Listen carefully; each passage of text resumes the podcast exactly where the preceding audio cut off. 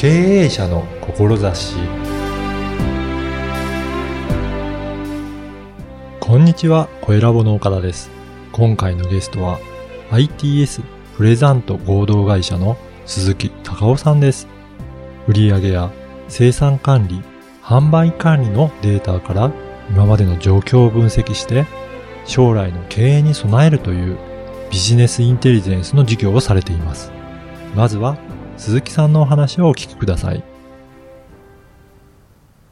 本日のゲストは ITS プレザント合同会社 CEO 兼 BI エヴァンジェリストの鈴木隆夫さんにお越しいただきました。鈴木さんよろしくお願いします。よろしくお願いします。鈴木さんはどういったあの業務をやられてるんでしょうかね主にですね、はい。マイクロソフトの Excel を使ったはい。データ分析もですね。あの、Excel であの、Power BI っていう、こう、アドインのツールとかう、、はい。Power BI という、まあ、クラウドの製品があるんですけど、それを使ったあの、データ分析もうを、まあ、主にやっております。データ分析というのは、分析をしてどういったことがわかるようになるんですかね？えっ、と、例えばですね、まあ、あの、企業の中にある、その、生産管理とか販売管理とか、はい。あと営業のデータがあるんですけど、はいその過去のデータを、こう、過去から今までのデータをこう分析をして、はい。で、まあ、その過去の中からこう、どういった部分が自分の会社が強いのか、弱いのか。はい。で、じゃあ、これから先の未来は、はい。じゃあ、その過去までのデータを持って未来を見て、見たときに、まあどういった、こう、ところを攻めたらいいのか、うん。強めたらいいのかっていう、まあ、そういう、こう、ことがわかるような、まあ、分析をうん。やってきております。あ、じゃあ、売上だったり、はい販売管理だったり、そういったデータをいろいろ分析することによって、どういったところに売上が多いとか、そういったところが会社の特徴もよくわかるっていうことですかね。。そうですすね。うん。はい。そうすると、例えば、あの、在庫を今までいっぱい抱えてたのが、はい。よくわかれば、まあ、この時期にこれぐらいあればいいっていうのも、だんだん明確に見えてくるっていうことなんですかね。はい。そうですね。まあ、今までですと、おそらくその、関東経験と度胸ってあの、KKD っていうはい。あの 言葉があるんですありけど、ますね。はい。まあ、大体その経営者が感じているとうか、ん。あの、まあ、部長さんが感じている、うん。まあ、その傾向の、こう、強い部分を施策として、うん。その、経営判断をして、うん。実行をしてたっていう部分なんですけど、例えばその、じゃあ、よくその、企業さんの中で8割と2割の法則っていうのがあって、はい。その2割の商品が8割ぐらい売り上げ上げてる。で、残りのその8割の商品が2割の売り上げしかないっていう。はい。ただ今、非常にまあそういったところで、あの、昔と比べて結構その製品のサイクルっていうのが、うん結構そのビジネスの流れが非常に早くなってきているので、うんまあ、そうなると、あの、今までその2割というふうに感じてきたものが、は本当に今まで通りずっと右が右肩上がりで来ているのか、い。うーん。確かに。あのーその状況を分析しないと、その製品に本当に頼っていいのかどうかっていうのが、わからないということですね。はいうん。で、次の、要は、その、ね、本当に競合が多くなってきて、はいまあ、レッドオーシャンになりつつあるのであれば、うん。逆にじゃあ次の右肩上がりのものを、うん。こう、ちっちゃな部部分のところからこう探し当てて、うん。それをもうブランディングをして、こう大きくしていくっていうのが、施策として必要だと思うんですけど、そこがこう、8割こう、売り上げ上がってると、やっはい。ぱその8割が、その、8割を維持することで精一杯になるわけですね。うんうんで、それが若干下がってても、じゃ下がってる部分を一生懸命上げようとしするんです。はい。で、それはもう本当にもう、あの、市場の流れから言って、うんまあ他に競合があって、うん。お客さんがいてっていう流れなので、それ考えていくと、うんまあ、その、そそれがトレンドが上がっているのか下がっているのか。うん。で、で、下がっているのであれば、じゃあ次上がっているもの、うん。じゃあ、それをじゃあどういうふうに育てていくか。まあ、そういうものをこう、きちんとデータを可視化をしてあげて、はい。まあその経営戦略とか、経営方針を打つというところに、まあ、使ってもらうような、まあ、うんそういうこうデータ分析っていうのをやっています。やっぱり今まで本当に勘と経験と度胸で、はい、はい。あの、エイヤーでやってたものをええ数値化してちゃんと見えるようにすることによって、はい。正しい経営判断ができるようになってくるっていうことですかね。そうですね。うん。実際に鈴木さん自身がそういった分析ツールを組み込んで、はい。それで、あの、企業とかに提供してることもやってるんですかね。あやってます。は。はいじゃあ、そういった企業に入って、そういったシステムを作って、分析できるようにっていうこともやられてるんですい。ね。はい。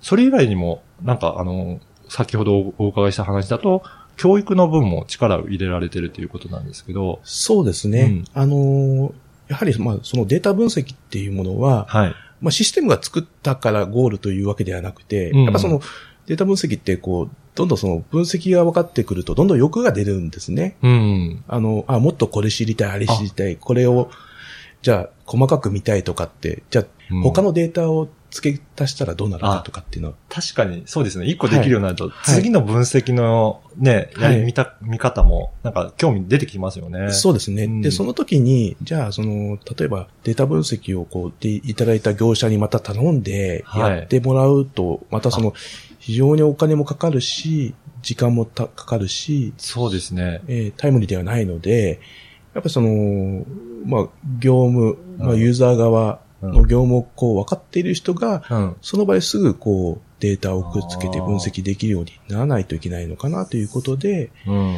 まあ、ユーザーさん向けに、そういうデータの分析っていうものをこう教えていると。うん。やっぱりそうですよね。あの、単にそれ作っただけでは終わりではないので、やっぱり分析して業績を良くするとか、そういったことが目的なので、そのためにはいろいろ見方は変えなきゃいけないですもんね。そうですね。それが、ね、あの、また委託して、はい、はい。システム作り直してだと、はい本当に時間もかかるしお金もかかるから、はい。それが自社の中ではい。ノウハウがあって改善できるようになると、はいそうするとスピーディーもできるようになりますよね。やっぱりその、すぐできるっていうのがやっぱり大事かなと思いますね。じゃあ今もそういった、あの、企業の中で、そのデータ分析を担当しているような方が、あの、そういった方に教えられてるっていうことが多いですかね。えっ、と、データ分析をやってる方だけでもなくてですあね、はい。普通にこう、業務やっている、はい例えば営業補助みたいな方であるとか、はい。結構いろんな方いらっしゃいますね。そうなんです。じゃあ、もう本当に幅広く自分のデータを活用するために皆さん学ばれてるっていうそう感じですね。ですね。ああの、一概にこう IT が強い方とか、はいこうデータをこう、もう今までバリバリ分析してきた方というよりかは、はい。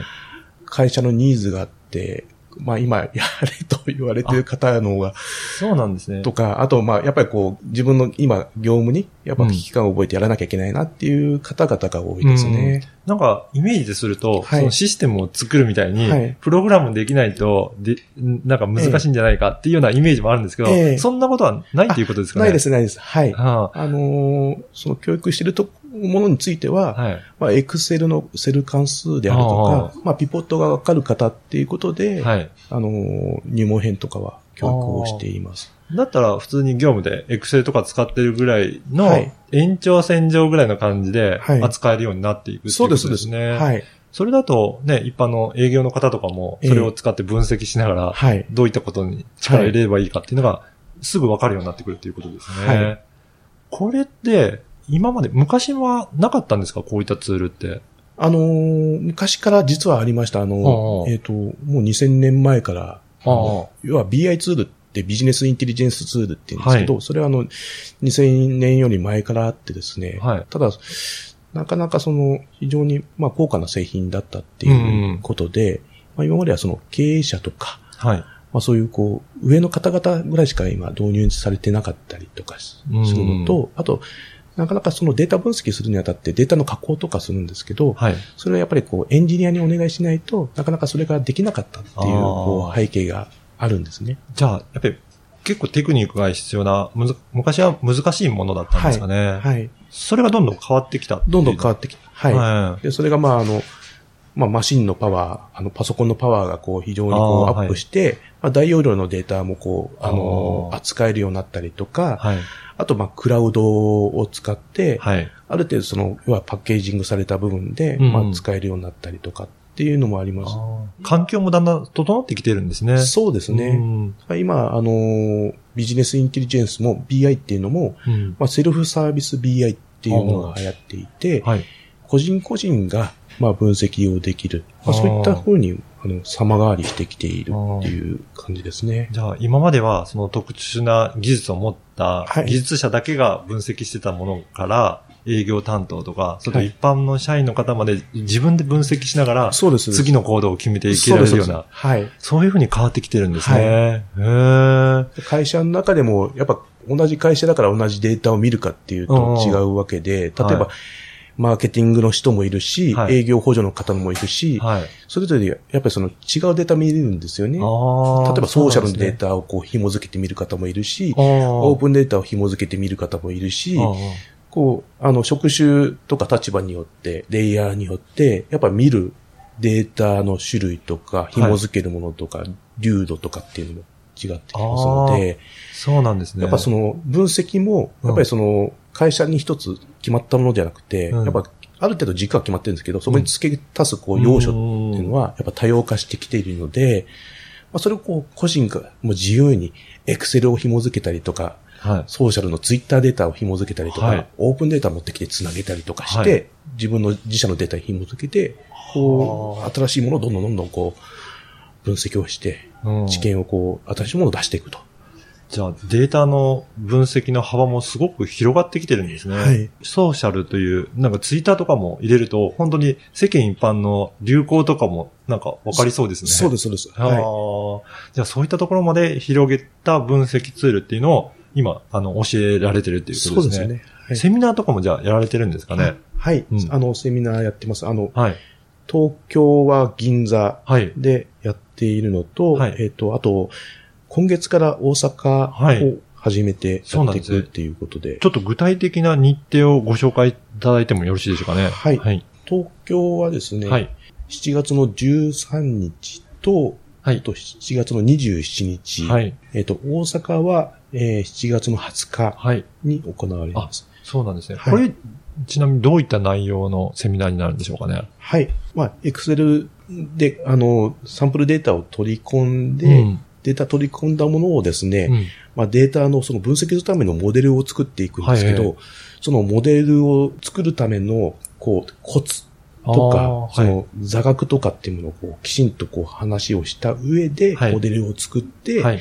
で、その上でこうデータモデルが作った上でこう分析、いいろんなまあ、あのグラフ表を作って、はい。まあ、分析をしていくあと。、じゃあ、講義で説明もありつつ、実際に自分でデータを分析したりとか作ったり、そうですねモデルを作ったりとか、そういったところまで実践な部分も入ってる。はい。じゃあ、そこを学べば、一通りのこうは、なんか理解できるっていうような、はいそんなセミナーなんではい。すね。あの、座学だけではなくて、はい。その座学とその実践っていうので、で、その、やっぱ実際に手を動かしてみないと、わからない部分とか、やっぱそこで初めてその気づきっていうものが出てくるので、そこでもう一回その、きちんとその座学で教えてっていうのをこう、ずっとこう、まあうん、繰り返しながら、こう、繰り返しこう、そういうのをこう、織り交ぜながら、はい。まあ、その頭とこう、体でこう理解していただくっていうかですね、そういうことをやっています。はい。はいぜひ、この番組をお聞きのリスナーの方で興味ある方は、アクセスして、ちょっとチェックしていただければと思います。この番組の説明文にも、セミナーの URL は掲載したいと思いますので、ぜひ、興味ある方は、チェックしていただければと思います。本日は鈴木さんにゲストにお迎えいただきました。鈴木さんありがとうございました。ありがとうございました。いかがだったでしょうか？売上や販売管理のデータはもちろん、Twitter や Google などの SNS のデータも使って経営分析ができる人材を育てているとのことでした。今まではとても難しくて、専門家にお願いする必要があったようですが、これがパソコンの性能やツールの能力の向上によって、営業担当から経営者までの自分自身での分析軸を設定して分析が可能になったようです。そして鈴木さんはマイクロソフト Power BI 実践ハンズオン入門編のセミナーを開催しています。この話を聞いて興味を持った方は説明文にある URL からチェックしてみてください。ではまた次回。